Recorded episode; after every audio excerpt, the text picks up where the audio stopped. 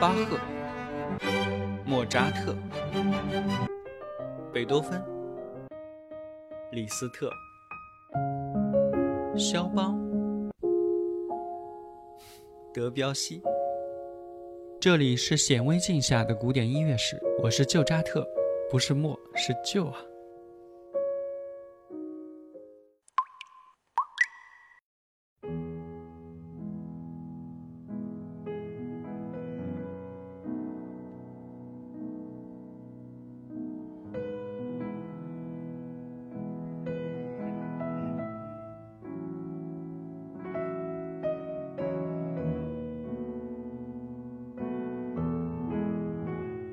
一九四九年九月八日，当作曲家理查德·施特劳斯走到了人生的尽头，在弥留之际，他突然说道：“死亡啊，死亡的幽渺情境，正如同我年轻时所写的《死与进化》一个样。”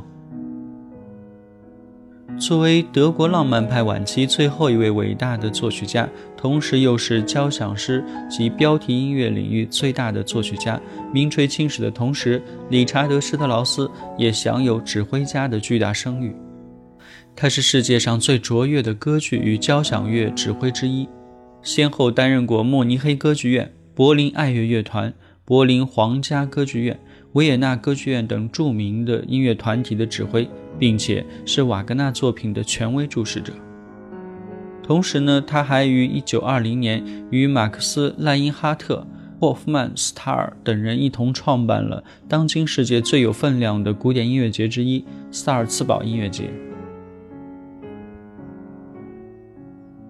就是这样一位二十世纪举足轻重的重量级音乐家，在创作《死与进化》时，理查德·施特劳斯还十分年轻。甚至没有身患重病的经历。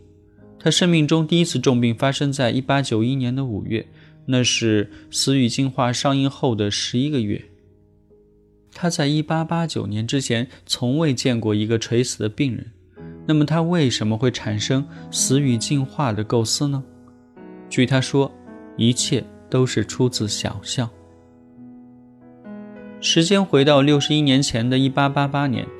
年仅二十四岁的年轻作曲家和指挥家理查德·施特劳斯在魏玛指挥了唐皇的首演，获得巨大成功。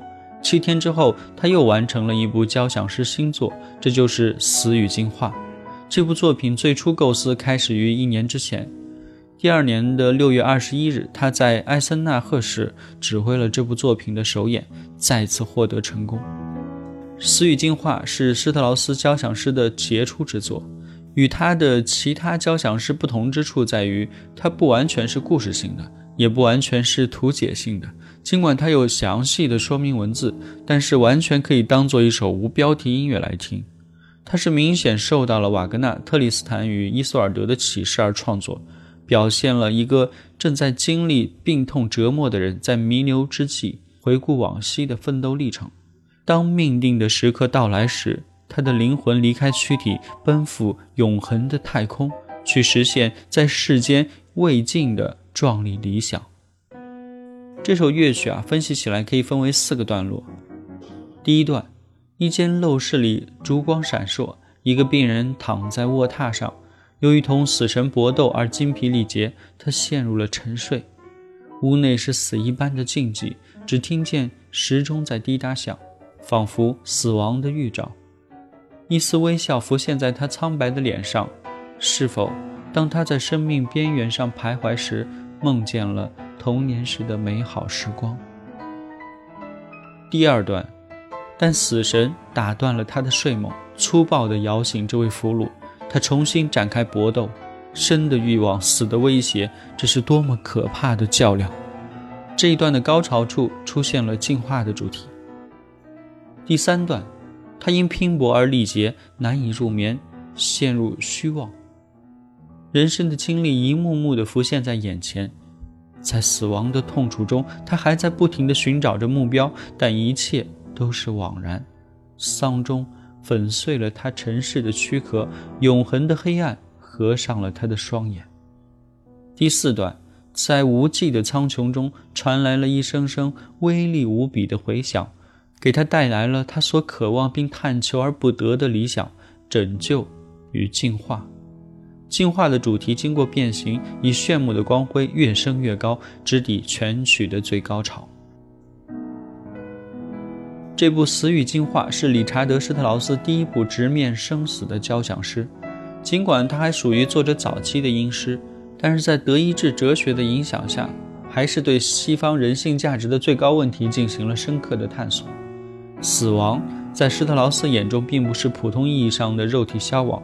而是体现了推翻充满罪恶与痛苦的旧世界，而迎来光明的新世界的过程。而进化是历史的进化，是为了获得来世充满自由和人性的新世界的升华。